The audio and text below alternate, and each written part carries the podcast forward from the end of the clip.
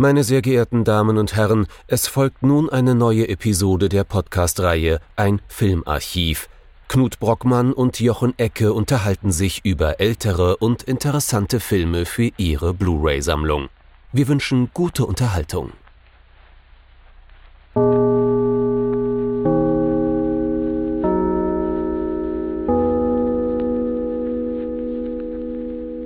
Hallo Knut.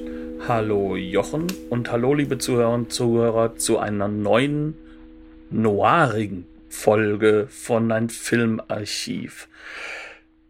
Wir haben heute mal was anderes ausprobiert. Also wer den Titel Noch unserer nicht. neuen Folge, Wir Ja, sind stimmt. dabei.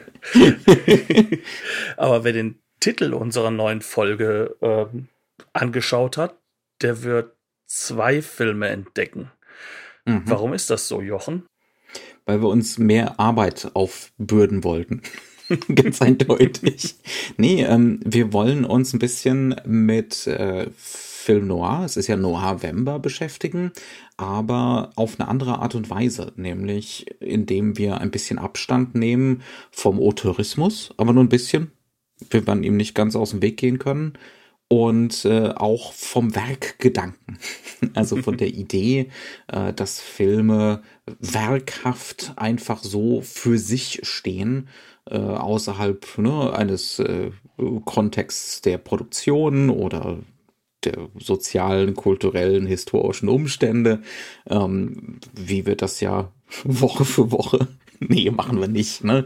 Ähm, aber wie das gerne mal so gemacht wird, ähm, etwas so, ne, einfach so alle, alleinig singulär für sich stehend als, als Meisterwerk zu besprechen. Es soll diese Woche und die nächste Woche und vielleicht auch die übernächste Woche eben nicht zwangsläufig um Meisterwerke gehen, um singuläre, einmalige Filme äh, ne, von grandiosen Genies gestaltet. Es soll tatsächlich mal gehen um Film Noir, tatsächlich als schwarze Serie. Mal Betonung auf Serie. Also als, äh, wir wollen es ja nicht Genre nennen, äh, nennen wir es mal einen Produktionsmodus, eine Herangehensweise an das filmische Erzählen, die Schule gemacht hat, die seriell von den FilmemacherInnen und auch vom Publikum angegangen wurde. Ne? Ähm, und eben nicht so wie heute, wo man eben äh, so, so ein bisschen den Eindruck hat, naja, wenn man Frau ohne Gewissen gesehen hat und noch irgendwas von Robert Siot mag, äh, dann, dann, dann soll es das schon gewesen sein. So Zack, in der fertig. Richtung. Ne? Ja. Ähm, und dazu bieten sich natürlich diese sehr schönen Boxen von Indicator ganz gut an. Äh, die haben über die letzten zwei Jahre hinweg, glaube ich, äh, diverse Filme, Film Noir von äh, Columbia aus den 40ern und 50ern in vier Boxen veröffentlicht. Und da haben wir dann noch mal eine weitere Nuance, nämlich sowas wie einen House-Style, einen, einen studioeigenen Stil, der auch da mit reinspielt und uns die autoristische Suppe versalzt. Genau. Und darum wird es gehen, anhand von zwei Filmen aus der ersten Box.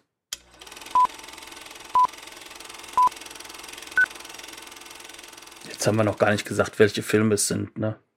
Nee, nee, nee. Ähm, es geht um einen frühen Film von Don Siegel. Deswegen können wir auch dem Autorismus ne, sehr, nur sehr bedingt entgehen, ähm, weil es eben auch schon in jedweder Beziehung ein Don Siegel-Film ist. Das ist The Lineup. Auf Deutsch heißt da Der Henker ist unterwegs von 1958. Und dann haben wir noch Drive a Crooked Road, auf Deutsch auf gefährlicher Straße, von Richard Quine, ein paar Jahre vorher, 1954. Die allermeisten von diesen Columbia Noirs sind aus den 50ern. Das heißt, wir reden hier eigentlich mit wenigen Ausnahmen tatsächlich über die Spätphase des Noir, wo das Ganze schon so äh, teilweise sich erschöpft hat, wo es einen neuen Dreh gebraucht hat, wo es dann zum, teilweise zum Selbstreferenziellen neigt. Ähm, und auch das ist natürlich interessant, ne? weil wir das in unseren bisherigen Noir-Folgen nur sehr unbedingt gemacht haben, soweit ich mich erinnere. Mal abgesehen von äh, Touch of Evil. Ja. Mhm. Da können wir jetzt aber auch sagen, ähm, in unserem Special sind wir ein bisschen auf das eingegangen, aber jetzt sind wir so an einem Punkt, an dem wir sagen könnten, hier, ähm, es ist schon zentral wichtig, die Produktionsumstände zu kennen, um mhm.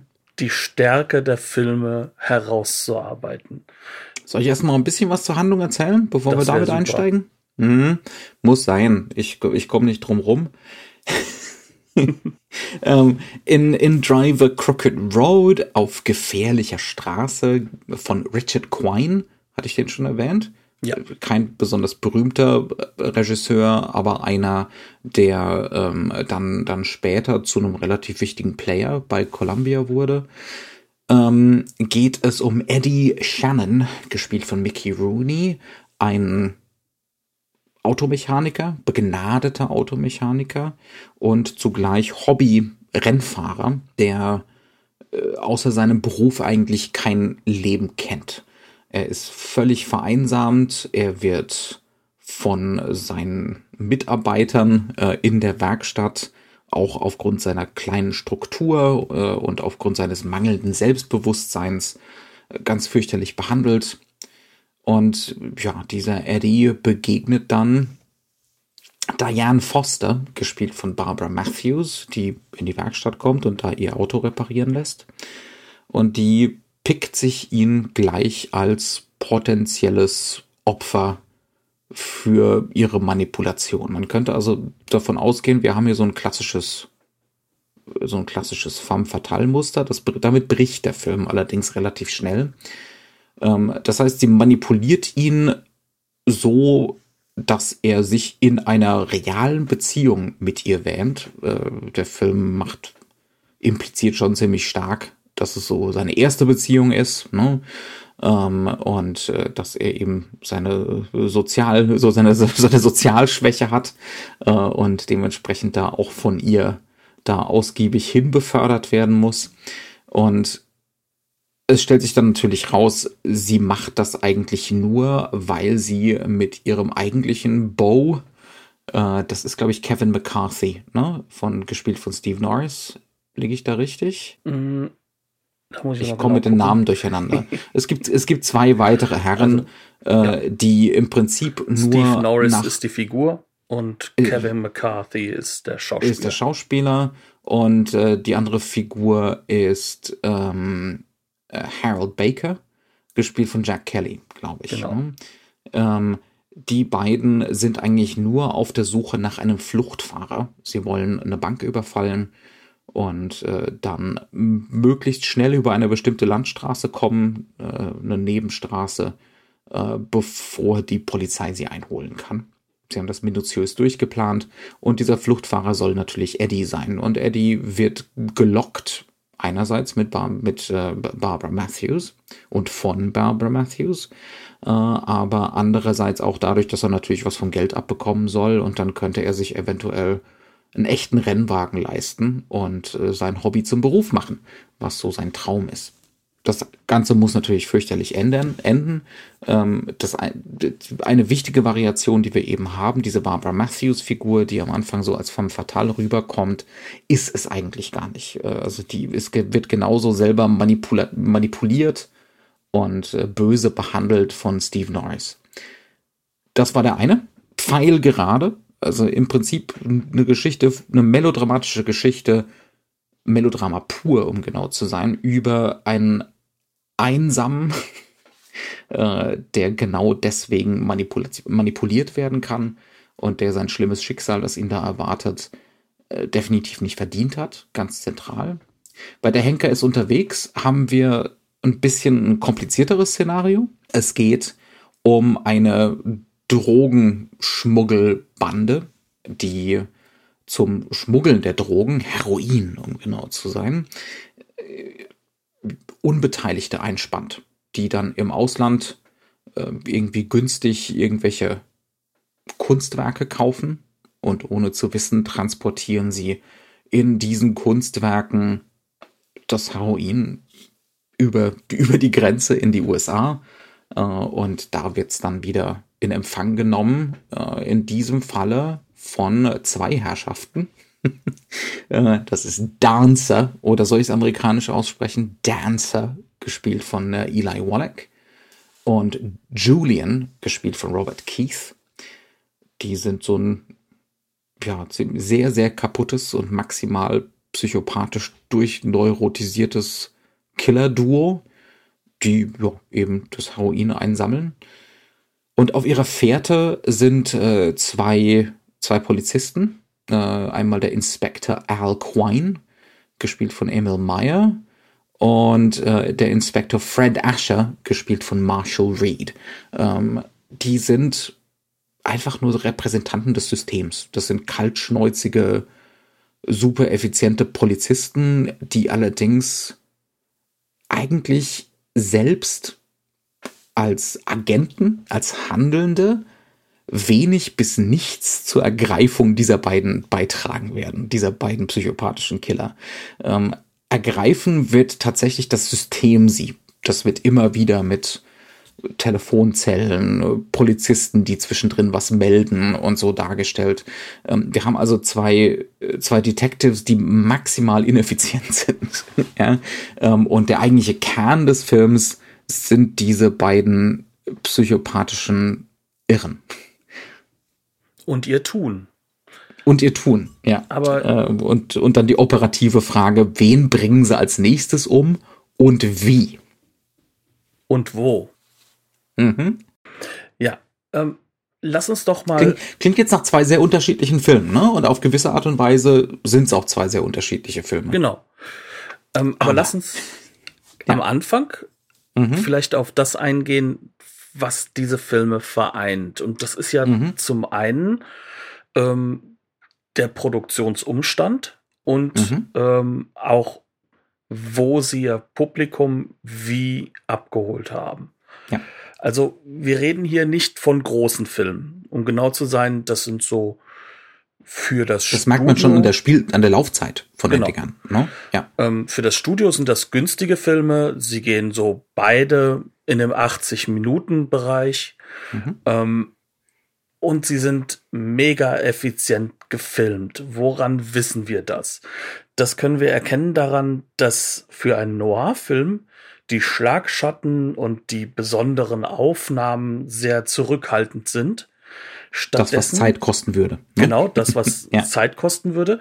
Wenn ich nämlich jetzt so eine Szene habe und ich müsste die drei, vier, fünf Mal komplett umbauen, also Setups bauen, dann habe ich eine Schwierigkeit. Dann habe ich mhm. im Endeffekt Zeit, die das kostet.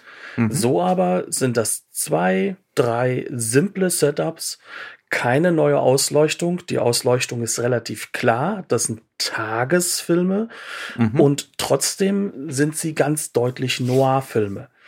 Ähm, was vor allem dann wiederum daran liegt, was ist die Handlung äh, und was weiß das Publikum eigentlich über die dunklen Thriller. Also Mhm. Keiner wird sagen, das ist ein Film noir, das ist ja eine spätere Zuschreibung oder eine, die jetzt schon stattgefunden so, so hat. So langsam kommt's auf, ne? Also, äh, genau. also ich glaube so mit sowas wie The Line-Up, da ist schon ein ziemliches Bewusstsein dafür da, was man hier macht und was man hier variiert. Ja, das, das sowieso.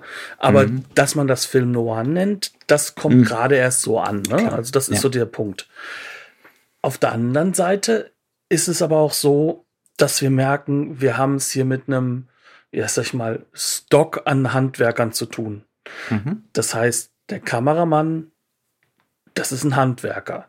Die mhm. Leute, die für ihn die Ausleuchtung machen, auch. Exquisite Handwerker. Ist ne? Also muss man Handwerker. jetzt mal sagen. Ja, aber, aber jetzt nicht unbedingt Handwerker mit so einer ganz klaren eigenen Handschrift. Nee, ne? Also es ist kein Gegenteil, beide, ja, beide Filme haben, eine, haben visuell enorme Ähnlichkeiten. Also du hast es eben schon genannt, ne? Äh, Im Prinzip High-Key-Aufnahmen, das heißt also alles hell, relativ tiefenscharf, ähm, ganz viel, ganz, ganz stark äh, totalen, äh, totalen basiert.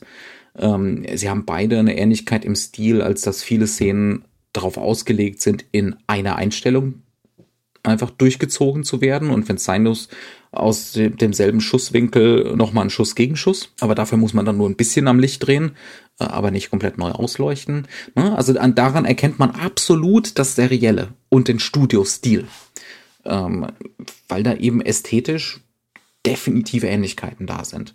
Ähm, sie haben auch beide so einen Stil ähm, und das geht durch ganz viele von diesen Columbia Noirs durch. Ähm, ganz viel Mise en Scène und Schwenks. Also ständig so Raum öffnen mit Schwenks, äh, dann wieder schließen, den, die, die Blickachse. Ähm, ne? Also das, das ist so ganz, ganz typisch und auch ziemlich kunstvoll. Also es ist, äh, das ist sehr, sehr effizient gearbeitet mit diesem damals noch relativ neuen Widescreen. Ne? Genau. Und was noch hinzukommt, ist, wir haben jetzt gesagt, es ist High-Key, es ist mhm. ähm, im Endeffekt viel Tiefenschärfe, ähm, viel Location. Also das ist etwas, das sagt Columbia. Wir versprechen euch, wir gehen raus. Das mhm. sind wirklich Filme, die auf der Straße spielen. Und gerade bei The Lineup, finde ich, merkt man das umso mehr, mhm. weil der Film wirklich an drei, vier Szenen klar macht, das kannst du nur in der Wirklichkeit. Also mhm. ähm, wir haben eine Szene, da trifft Dancer auf ähm, den Henchman des Auftragsgebers, der ihm die Targets sagen soll. Und das also es gibt natürlich einen großen Strippenzieher. Ne, bei genau. der ganzen, bei dieser, bei dieser Drogenorganisation, das ist The Man und äh, der, der tritt normalerweise eigentlich nie in Erscheinung, der schickt seine Untergebenen. Genau. Und die treffen sich direkt am Hafen und das wird uns gezeigt, indem wir eine ganz weite Totale haben. Die beiden Herren gehen aufeinander zu und ein riesiges Schiff fährt an ihnen vorbei. Dieses Schiff ist definitiv nicht eingekauft. Das ist nicht am Hin- und Herfahren, sondern man nutzt den Moment. Man weiß, mhm. das fährt um diese Zeit da immer wieder vorbei. Wir machen Vielleicht nicht dasselbe. Also, ich meine, wir sind in San, wir sind in San Francisco, ähm, großer Hafen. Genau. Äh, wir, ne, wenn man nur ein bisschen wartet, dann kommt da schon so ein Schiff vorbei. Genau. Und ja das nutzt man, um zu zeigen, wir sind im echten Hafen vom echten mhm. San Francisco. Mhm. Genauso die Golden Gate Bridge, die wird, glaube ich, zwei, dreimal uns so richtig ins Gehirn reingeprügelt. Mhm. Oder dass wir auch besondere Eigenheiten haben, wie zum Beispiel diese ähm, Heulboje, die dann immer wieder angeht ähm, und die Uhrzeit ansagt. Mhm. Solche Dinge, die sollen uns sagen, du bist hier, du bist in der echten Welt.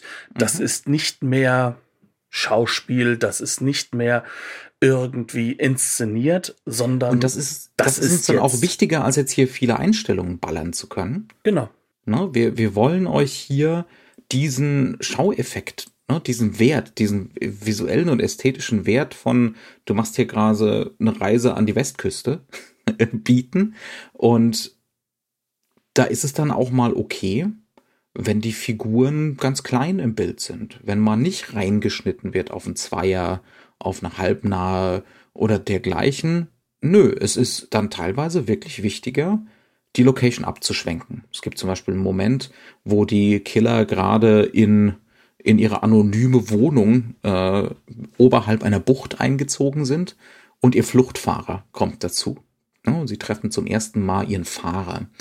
Und das wird dann inszeniert im Prinzip als zwei Schwenks. Der Mann kommt mit dem Auto an, steigt aus, läuft rüber zum Haus. Was kriegen wir dadurch? Wir kriegen diese, äh, dieses enorme Panorama von der Bucht. Tiefenscharf bis dort hinaus. Ne? Ähm, und dann die, wahrscheinlich die Berge, hinter denen dann tatsächlich wieder San Francisco liegt. Also das ist so vor Ort quasi. Und dann geht's mit den beiden Killern wieder zurück zum Auto und wir kriegen genau diesen Schauwert nochmal. also das ist so ein Prinzip. Und das ist nicht nur das Prinzip bei Don Siegel, Auteur, das ist auch das Prinzip bei Richard Quine, das Gegenteil von Auteur. Genau. Ne? Da, da kriegen wir genau diese äh, Schauwerte im Sinne von, guck mal, hier ist die echte Welt. Guck sie dir an. Wir sind hier zum Beispiel in einer Autowerkstatt. In einer echten, großen in, Autowerkstatt. Unterirdisch ne, ähm, schau dich mal hier um, ist das nicht spannend, äh, dieses ganze, diese ganzen Gegenstände zu sehen, diese Autos zu sehen.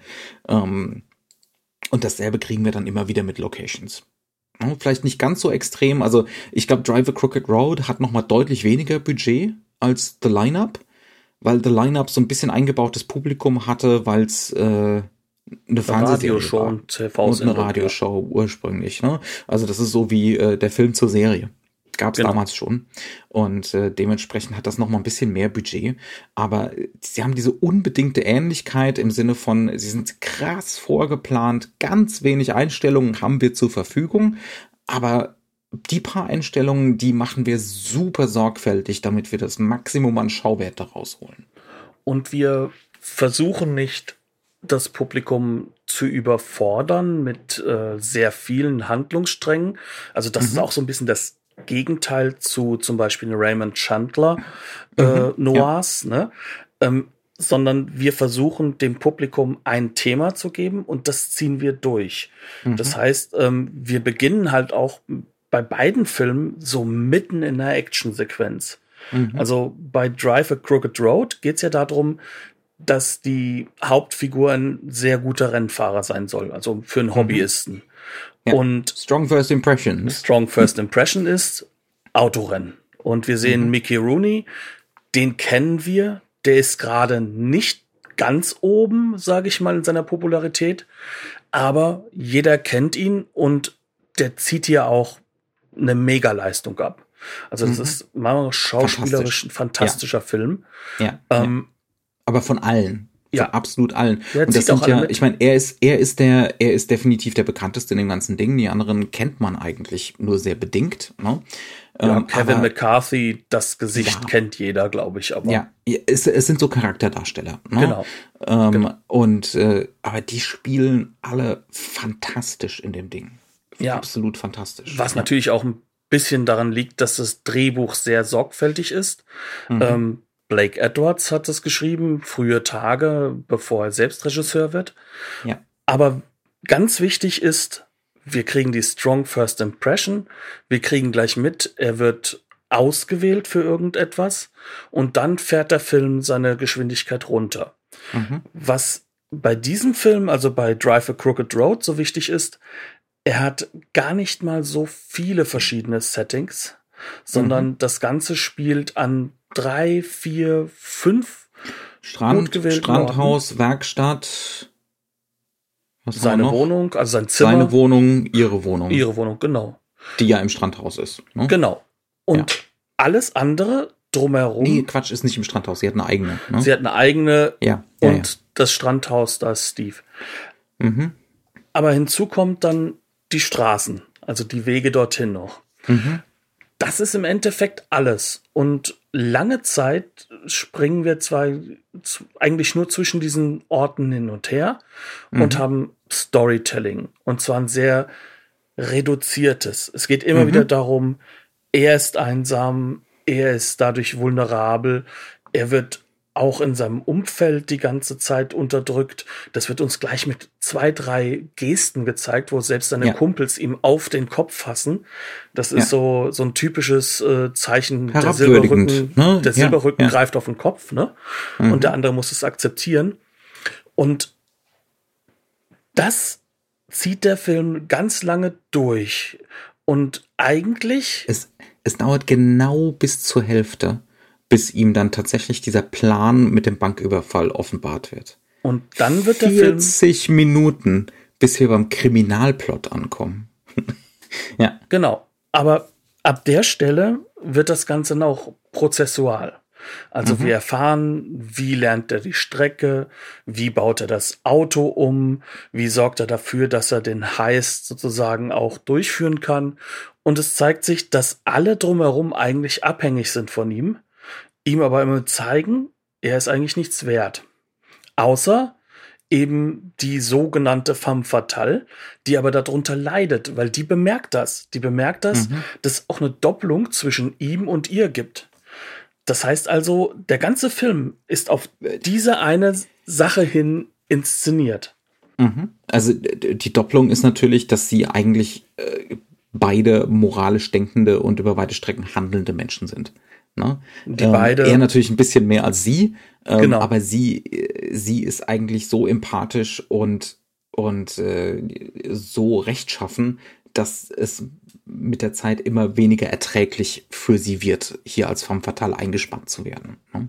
Genau, und sie sind beide abhängig von der gleichen Person und wollen dieser Person auch gefallen irgendwo. Mhm. Natürlich, er möchte vor allem ihr gefallen, aber dieser Doppelungseffekt ist dann schon da. Mhm. Ja, ähm. Und das Ganze führt in ein spektakuläres Finale. Dann kommt der Heist, dann mhm. wird das Geld eingesetzt, dann sehen wir sehr häufig von außen dann auch das Auto. Und das ist clever inszeniert. Also ich hatte jetzt beim zweiten Mal schauen echt bemerkt, dass der so, so einen kleinen Bullet abzieht. Das mhm. heißt also, die Musik läuft bis zu dem Moment, wo der Motor röhrt und die Verfolgungsjagd oder die Jagd halt über die Straße beginnt. Mhm. Ja. Das ist clever dann, auf den Punkt. Ja. Mhm. Ein bisschen leidet der Film darunter, dass drinnen alles immer ja so Effektshots sind im Auto, also wir sind immer alles Rückpro. Rück, rück, genau Rückpros, genau, weil wenn die wenn die Außenaufnahmen, die haben halt schon, die sind eigentlich schon in den 60ern. Genau. Ne, die haben die haben schon diese diesen Dreck und das wackelige und das körperliche, insbesondere bei der Lineup da ist es schon voll da. Ne? Ja, das sind ähm, ja nur noch zwei Jahre hin bis Da sind 60er. wir dann nur noch zwei Jahre entfernt, ist klar. ja, ja, ja, kein ja. Wunder. ja, aber ja. jetzt hast du diesen Punkt, ne? Es geht um diese Figuren. Mhm. Mickey Rooney bildet das Zentrum für diese Figuren. Er ist auch derjenige, der den Film von seinem Namen her allein schon trägt. Mhm. Und wenn wir jetzt zur Line-Up gehen, dann haben wir mit Eli Warlock genau das Gleiche.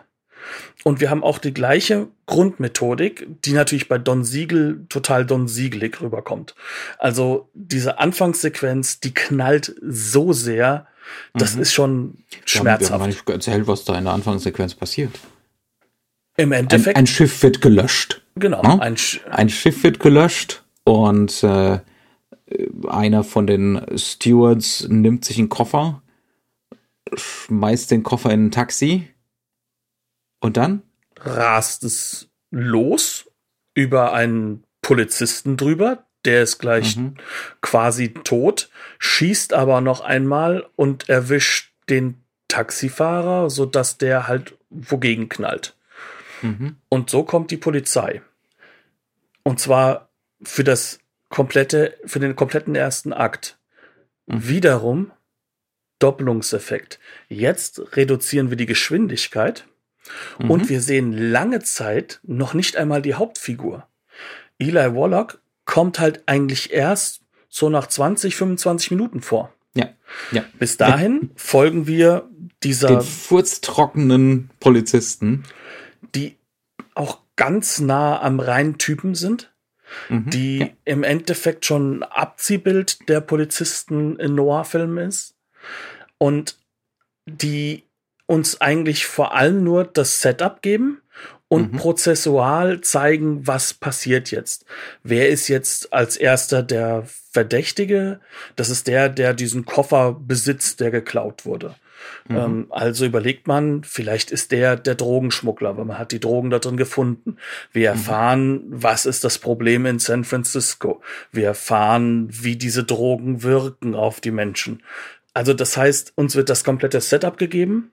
Und, und wir sind natürlich bei so einem, bei so einem, also das, was das Ganze am Leben erhält, das sind definitiv nicht die beiden Detectives. Das sind, das ist diese Frage, dieser Dressler, der in einem Museum arbeitet, der eigentlich da ja, Exponate eingekauft hat in Asien und in einem der Exponate war eben das Heroin. Is he crooked or not? Ne? Also ist er Drogenschmuggler oder nicht? Ähm, das man ist möchte so, es irgendwie, der ist so sauber, da will selbst mhm. die Polizei nicht glauben, dass er sauber ja. ist. Ja. Und dann gibt's so, dann gibt's halt so ein paar Sachen, die mit Sicherheit dann auch aus der Fernsehserie kommen. Ne? Wir kriegen so eine Laborszene, 1954er CSI mhm. und, und, so, und solche Geschichten. Aber äh, man hat so ein bisschen die vage Ahnung, oh, wenn das jetzt so weitergeht, dann wird's eventuell dröge. Der, der Film hält sich da auch so am Leben mit, wieder mit den Location-Arbeiten. also wir kriegen dann zum Beispiel, wenn die zum ersten Mal in das Museum kommen, in dem Dressler arbeitet, ähm, anstatt dass sie direkt bei ihm im Büro landen, das wäre das einzig handlungsrelevante, nö, wir gehen in das echte Museum rein. Und dann wird erstmal, wir haben nur eine Einstellung, mehr können wir uns von Zeit und Budget her nicht leisten. Und dementsprechend gibt's ein Walk and Talk mit den beiden äh, Polizisten, aber in ihrem Rücken mit einer extremen totalen, weil jetzt hier mal Museum gucken, oder? Ja, wir sind hier vor Ort. Jetzt, jetzt gucken wir mal bitteschön mal hier hin. Ne? Genau. Und also damit hält er sich so ein bisschen am Leben und dann kommt, dann kommt halt so dieser krasse, krasse, plötzliche Wechsel, so dass wir für das zweite Drittel oder so äh, komplett nur bei diesen beiden psychopathischen Killern sind. Also der hat schon noch einen Kniff, ne? Also im, im Gegensatz zu äh, Drive a Crooked Road, der wirklich pfeilgerade ist. Der unglaublich präzise halt eine Sache durchzieht. Ähm, der, der, der Line-Up weiß schon, ne, wir, wir machen jetzt mal, wir, wir überraschen jetzt mal unser Publikum in dem Sinne als, nee, das ist doch nicht nur so wie die Fernsehserie. ja. Genau. Ähm, wir sind, wir sind hier nicht nur bei, also es gab ja in den 50ern eine ganze Reihe von diesen, äh, von diesen Fernsehserien, die alle abstammen, glaube ich, von The Naked City von Jules Dassin. Ähm, das war so dieser erste Film noir, der extrem auf diese Location-Arbeit gesetzt hat und auf dieses Furztrockene. ne? ähm, und dann gab es eben Dragnet, was dann in Deutschland Stahlnetz wurde und es gab The Naked City als, nee, nee, Dragnet ist Naked City, die Fernsehserie und dann gibt's eben so andere Nummern wie äh, The Lineup, was letzten Endes auch nur genau dieses, äh, genau dieses Muster aufnimmt und äh, Don Siegel täuscht das links an und dann macht er Don Siegel. genau, weil es geht darum, dass er sich vom TV lösen muss. Ne? Mhm. Das ist ein ganz, ganz effekt, wichtiger Effekt. Und er macht das, indem er den Film eigentlich ab jetzt um diese Figur Dancer und um den Schauspieler Eli Warlock herum ähm, baut. Und das mhm. ist wiederum Ähnlichkeit im Konstrukt. Wir haben wieder einen Typen, um das herum aufgebaut wird, das Ganze. Mhm. Und wir folgen jetzt Eli Warlock. Und seine und Psychologie. Ne? Und genau, seine Sein, Psychologie. Ja, ja. Mhm. Aber er ist jetzt hier der Psychopath. Das heißt also, er ist niemand, dem wir nah sein wollen, dem wir folgen mhm. wollen, aber er ist das Spektakel. Wie du mhm. vorhin im Vorgespräch gesagt hast, er ist die 60er. Er ist ja. dieses Übergriffige, dieses ähm, für Jetzt muss doch mal hier Schluss sein mit den 50ern, mit, mit dieser ganzen Verstocktheit. Komm, wir machen hier mal Transgression. Holt mal so ein Psycho rein, der hier alles über den Haufen schießt. Und dann ja. ein ganz anderes lebensweltliches Element mit reinbringt. Mhm. Weil um was für eine Welt handelt es sich da in San Francisco? Also wer sind die Opfer in Anführungszeichen? Das eine ist ein ja, Seemann, und da gehen wir dann halt mhm. einfach in diesen Siemens Club mit rein. Das war für mich das spektakulärste, weil sowas kennst du heutzutage ja mhm. nicht mehr so richtig. Und es ist ja der echte Club. Gibt. Wir gehen und, wirklich in diesen Club rein. Ja, mhm. wir gehen in diesen echten Club rein und wir sehen, wie die Seeleute dort leben, was das auch so einen Bruderschaftseffekt hat. Es gibt nirgendwo Schlüssel, es wird nichts da weggeschlossen. Das ist wieder dieser quasi dokumentarische Faktor, genau, ne? Genau. Keiner schließt hier sein Zimmer ab, äh, wir sind alle wir sind alle Ehrenleute, ne? Und, genau. Äh, ja, ja, ja. Und ja. gleichzeitig ist das aber auch dann so eine Welt, die ist ärmlich. Diese Leute leben nur kurz am Land so. Mhm. Und dann geht's weiter. Dann kommen wir danach, nachdem dieser Mann erschossen wurde, übrigens fantastisch inszeniert. Da mhm. merkt man wieder, Don Siegel kann das in einem ohne großen Gegenschuss er zeigt einfach die Reaktion des Sterbenden, dann hebt er seine Hand und sie ist blutig hypereffektiv. Ja, ja. Und dann kommen wir zu dem nächsten Opfer, in Anführungszeichen, also da, wo das nächste Heroin gefunden werden muss. Und da kommt er in ein reiches Haus. Aber mit wem hat das zu tun? Mit dem Angestellten. Mhm. Wie er im Film genannt wird, das muss man, glaube ich, übrigens auch mal erklären. Von der Zeit her ist das typisch es wird genannt an Oriental Guy. Mhm. Ähm, also zu Deutsch, er hat asiatische Wurzeln. Ja. Ähm, das wird übrigens auch dann wiederum so dargestellt, dass wenn er stirbt, das auch was Tragisches hat, der kann ja nichts dazu. Der ist die Mhm. ärmste Sau von allen. Und auch hier, wie wird das Ganze inszeniert? Er versucht zu seinem Herren, so bös sage ich es mal, nach oben zu rennen. Wir haben eine Einstellung, wir sehen im Spiegel, wie er erschossen wird und wie er dann im Frame richtig realistisch runterfällt. Mhm. Das heißt auch da eine Einstellung, höchst effektiv, Ja. aber das Und Spektakel das ist dann wichtig. halt das Spektakel, aber es hat halt auch einen krassen Realitätseffekt. Genau. Ne, weil es eben nicht durchinszeniert ist mit 50.000 Einstellungen, sondern es ist kunstvoll und präzise in einer oder zwei gemacht. Und dann fühlt sich das wegen dieser Kontinuität, ne, dieser reim- zeitlichen und räumlichen Kontinuität, fühlt sich das halt echt an. Mhm. Also das kann man schon auch so sagen. Diese, die allermeisten von diesen Columbia Noirs sind extrem beflissen, diesen Realismus weiter durchzuziehen. ne? Aber also auch das, was wir gerne so, ne? ja, ja, absolut, absolut, auch gesellschaftlich da was abzubilden.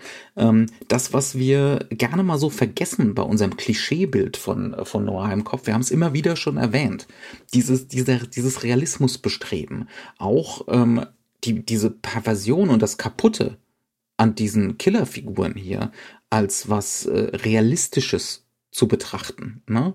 ähm, als so ein als so eine Diagnose der 50er. Ja, ich ich Auch- glaube, genau so ist es gemeint. Also diese Ja. beiden Killer, das sind ja keine romantisierten Figuren, die irgendwie als Ziel haben, äh, Top of the World mal, so wie in den 30ern oder 40ern, sondern die haben kein Endgame. Nee. Ja? Ähm, Die sind, die sind komplett kaputt, die können sich keinen Fehler erlauben, die erlauben auch anderen keinen Fehler. Ne? Äh, diese, das fällt immer mal wieder so als Regelwerk.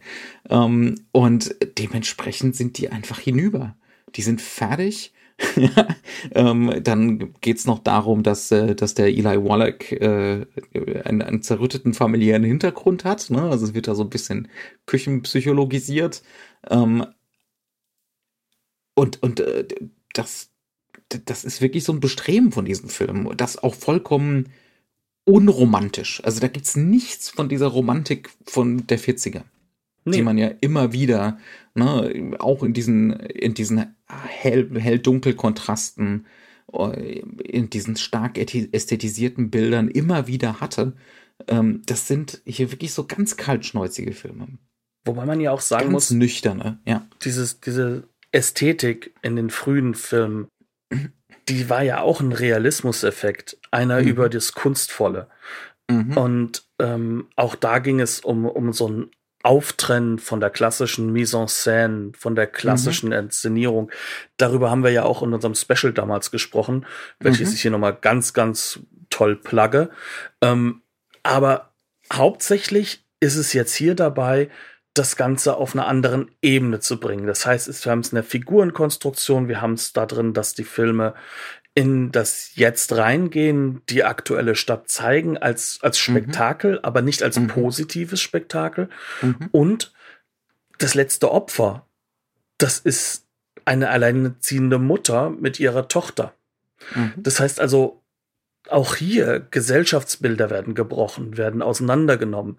Also wir sehen nicht nur die Drogensüchtigen in der Gosse, die sind nicht von uns getrennt, sondern wir sehen die Brüchigkeiten der Gesellschaft Mhm. an allen Ecken und Enden.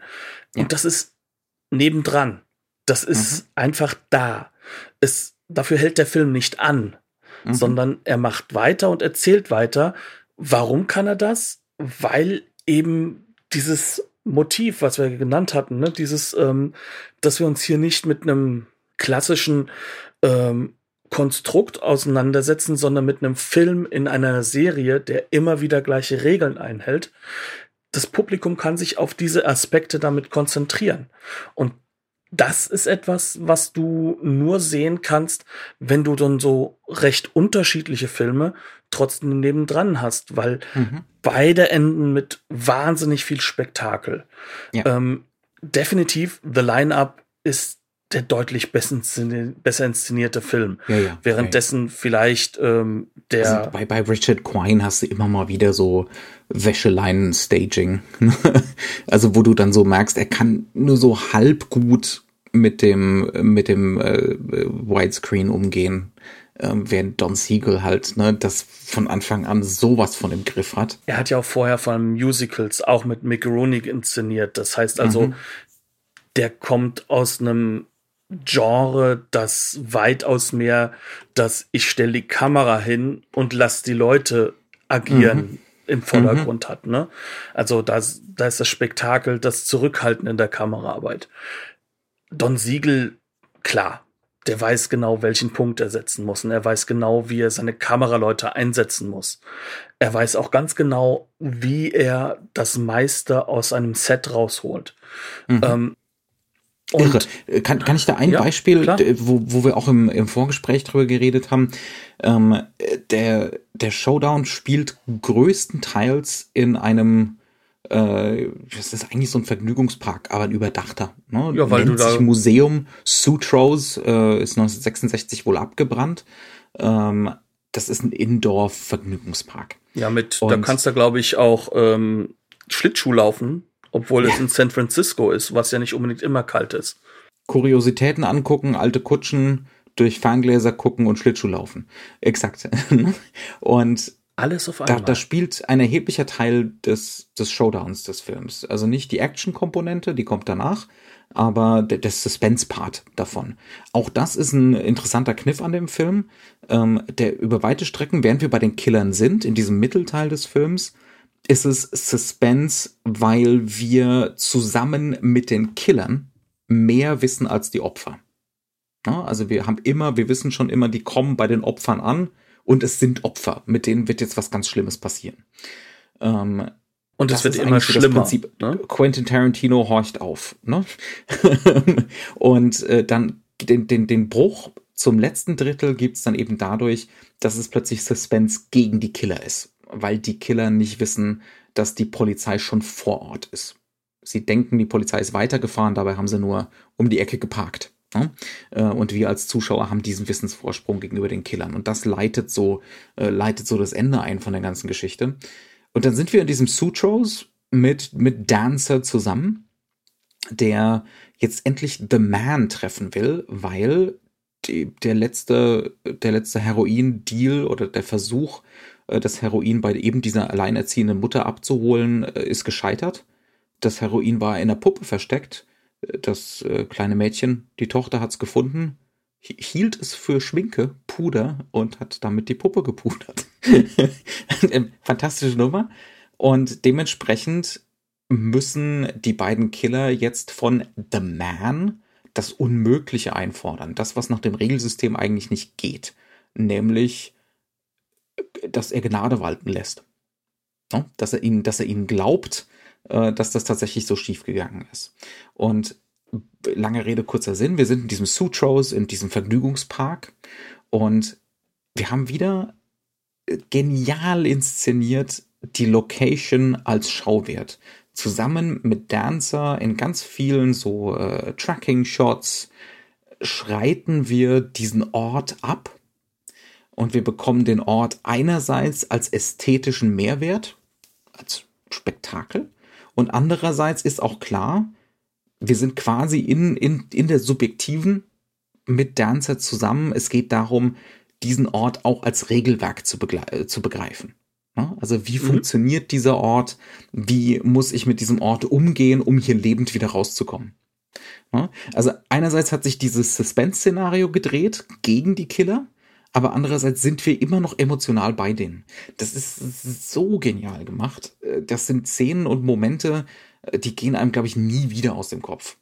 Und die haben alle, die, die ganzen, diese ganzen äh, Columbia Noirs, die haben meistens gegen Ende, haben die äh, wirklich immer wieder geniale Schauwerte, die immer was mit der echten Welt zu tun haben. In derselben Box ähm, Five Against the House, so ein Heist-Noir-Ding. Da gibt's so ein automatisches Parkhaus. Mit, ne, also mit so einer Hydraulikbühne, dass die Autos dann durch die Gegend hebt. Fantastisch, ja, fantastisch gemacht. Also die haben die, die, auch das wieder, ne, das Serielle. Der Zuschauer weiß, ah, Columbia, äh, Kriminalfilm, gegen Ende hin gibt's irgendeine große Nummer in der echten Welt. Und er steigt immer schnell ein. Auch das mhm. weiß das. Ja lass uns doch mal darüber reden, warum ist das so wichtig für diese Filme? Und da kann man, glaube ich, nochmal drüber reden, wo wurden sie gezeigt und in welchem Kontext wurden sie gezeigt. Mhm. Und da ist es wirklich so, dass beim Columbia Noir, wie wir es jetzt so schön nennen, das sind Studiofilme, die den Effekt haben sollen, dass sie entweder auf einen großen Film vorbereiten sollen oder mhm. dass sie Teil eines Double Buildings, Bill, Bill, Billings sind. Das heißt mhm. also, dass zwei solcher Filme hintereinander laufen. Zu Deutsch, es wird meistens genremäßig gecrossed. Das heißt also, du wirst einen Noir-Film haben oder in diesem Fall einfach Thriller und danach hast du eine Komödie oder, oder Musical. Musical, oder, ja. genau. Also das heißt, es hat so einen Matinee-Charakter. Ne? Du siehst nicht nur mhm. einen Film, du siehst mehrere. Und was ich auch mega clever an dieser Noir-Box finde, du hast meistens halt auch so ein Vorprogramm. Das heißt also, mhm. du kriegst erstmal die, die Newsreel und dann zum Beispiel etwas, was bei jedem Film hier beigefügt ist, nämlich so ein Kurzfilm von den Three Stooges. Die sind nicht sonderlich lustig aus meiner heutigen Sicht. Fand ich mit sechs Jahren komplett anders. Knut findet aber tatsächlich auch, man muss, man muss es immer wieder sagen, Knut findet nur Loriot lustig. Nein, das stimmt nicht. Ich finde ich finde auch Blake Edwards manchmal lustig, wenn er mit Peter mhm. Sellers arbeitet. Hier zum Glück nicht, ist nämlich ein ernstes Drehbuch von ihm. Aber ganz wichtig, dieser Effekt ist auch wichtig. Wir, wir haben es nicht mit einem einzelnen Film zu tun, sondern mit einem Abendprogramm. Das soll dich vom Fernseher wegbringen. Und das mhm. muss dir etwas bringen, was du am Fernseher nicht bekommst. Deswegen ja. Ja. große Bilder, große Orte, die du nicht kennst, weite Einstellungen. Ähm, und das möglichst effektiv, günstig, weil diese Filme müssen durchgejagt werden. Die laufen mhm. nicht Monate, die laufen ein paar Wochen und dann vielleicht sogar nur zweimal pro Kino ja, ja. und dann werden sie weitergeschickt ins nächste Kino. Das heißt, es geht gar nicht um den Film, es geht nicht um den einen Schauspieler, sondern es geht immer um ein Paket. Und mhm. dieses Paket muss gewisse Grundregeln einhalten und gewisse Wünsche halt auch erfüllen. Zum Beispiel ein Downer und ein Upper. Genau, das. Oder halt auch wenn Thriller, dann was Neues. Mhm. Wenn äh, noirig, dann mit einer spannenden Hauptfigur. Ich möchte ein Thema durcharbeiten. Mhm. Aber das alles innerhalb der anderen Regelwerke. Das heißt, ich weiß technisch, was auf mich zukommt. Ich habe zweimal Spektakel, ich habe Tempo, ich habe klare Regeln, an die ich mich halten kann. Und das wird sowohl dieser Noir-Film, wie wir sie jetzt mhm. haben, einhalten, aber später auch die Komödie oder das Melodram. Wobei auf gefährlicher Straße slash Drive a Crooked Road ist ja das auch ist Melodram. Melodram. Ja. Ne? Es geht darum, wir wissen genau, worauf wir uns einlassen, wenn wir ins Kino gehen. Und das mhm. ist natürlich ein Effekt, den hast du heutzutage nicht mehr den hattest du, als die Filme nochmal im Fernsehen liefen, als sozusagen so dieser, dieser frühe Abendthriller oder sowas mhm, gewesen mhm. ist. Etwas, was ja auch nicht mehr ist. Heute hast du das auf anderer Ebene wieder. Zum Beispiel bei so seriellen Sachen wie äh, Marvel-Verfilmungen, die ja auch alle an einem festen Regelwerk sich handhalten. Mhm. Und Aber du hast auch. Alle, die selber dramaturgische Struktur haben. Genau. Oder du hast es an sowas wie die Herr der Ringe-Filme. Der neue Dune kommt ja auch nicht mit einem Film aus, sondern auch da wird das Serielle vorgezogen. Und natürlich, wenn wir vom Seriellen reden, TV-Serien, Streaming-Serien, okay. die alle Unbedingt. nehmen diese Muster auf. Mhm. Und das finde ich durchaus faszinierend. Vor allem, weil der Film für sich ja trotzdem funktioniert. Das heißt mhm. also, er hat ja was, was beginnt und was endet und was immer ein Spektakel hat. Aber, aber es ist tatsächlich so. Also ich glaube, wenn du jetzt jemandem, äh, der äh, nicht viel an Noir gesehen hat, jetzt einfach Drive a Crooked Road vorsetzt, der ist, das ist eine wesentlich ärmere Erfahrung. Ja. Das ist eine arme Erfahrung, ähm, das eben nicht in einem seriellen Kontext. Also den Film einfach nur werkhaft zu begreifen. Hier ist dieser eine Film, guck den mal. Das, man wird da rauskommen und sagen, ja, das war ganz nett, aber warum soll ich das gucken? ja. Ja. ja. ja. Auf der anderen Seite, auch beim Don Siegel, ne? Ja. Ähm, wenn du sagst hier, ich bin großer Siegel-Fan, ich mag alles, was da läuft, ähm, von diesem Film wärst du wahrscheinlich in gewisser Weise enttäuscht, weil du denkst, naja, gut, der ist, ich sehe da schon diese, diese auteuristischen Elemente, ich mhm. sehe, was er will, aber er ist trotzdem die, die Welt ist verkommen und, und Kriminelle sind Abschaum, aber sie sind auch das einzig Faszinierende an der Welt. Genau. aber wie cool ist dieser Abschaum? Genau. genau ja. ja. Aber trotzdem, ja. du, du hast dieses, dieses Moment, dass du denkst, okay, für einen Don Siegel-Film ist der relativ schwach auf der Brust. Mhm. Wenn du ihn außerhalb des seriellen Kontexts siehst. Ja. ja. Und das ist das, was man verhindern sollte. Ja. ja. Es ist, es ist wirklich so. Ja, also man, äh, man muss bei ganz vielen Sachen einfach weg von, also insbesondere bei Kino, was vor dieser bewussten Auteurphase ne, äh, also vor dem, ist. was in den nächsten fünf, sechs Jahren kommt, was genau, Alfred genau. Hitchcock jetzt schon vorbereitet und ja. auch Don Siegel. Mhm. Ähm, das, das kann man echt nicht außerhalb von so einer Idee des Seriellen konsumieren, weil dann wird es einfach lauwarm. Genau. Das ist einfach so. Ne? Ja. ja. Aber dann kann man sagen, umso cooler, dass wir das jetzt so in einer Boxform kriegen. Natürlich mhm. nicht gerade günstig, wenn du alle Boxen kaufst, aber du kriegst pro Box ein hervorragend kuratiertes Stück Kinogeschichte mit mhm. fünf Filmen oder sechs sogar teilweise. Teilweise, ja. Ja. ja. Alle mit mega vielen Extras mhm. Audiokommentaren.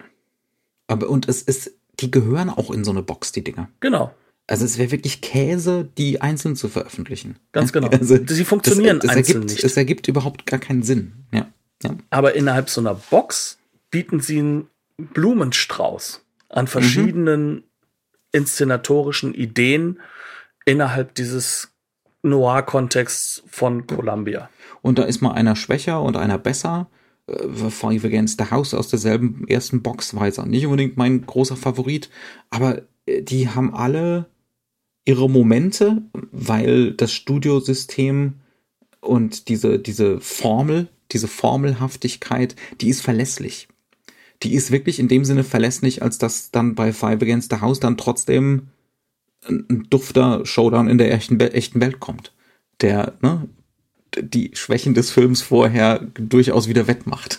Oder dass du ja. einen Einblick so richtig in die Tiefen ähm, von diesem Krieg zwischen den Gewerkschaften und, und äh, den Wirtschaftsinteressen hast. Ja. Ne? Ja, also all diese Filme bieten was Eigenes, was Neues, aber innerhalb eines sehr ähnlichen Kontexts, auf den man sich vorher vorbereiten kann. Mhm. Und das ist das, was du sollst. Du ja. sollst dich einfach vorbereiten auf diese Filme. Du sollst nicht unvorbereitet das erste Mal sowas sehen. Und das bietet die Box. Ja, ja, absolut. Ja, wir machen so weiter. Ne? Wir greifen Denk uns ich auch. Die nächsten Wochen wieder ein paar mehr raus, äh, um noch ein paar andere Aspekte zu beleuchten. Aber äh, spannend ist das auf jeden Fall. Genau. Und ähm, wenn ihr im Internet mal den Hashtag Noavember eingebt, werdet ihr auch mit anderen Noir-Filmen konfrontiert werden. Vielleicht auch mit diesen einzelnen Filmen, die wir jetzt dieses Jahr gar nicht besprechen.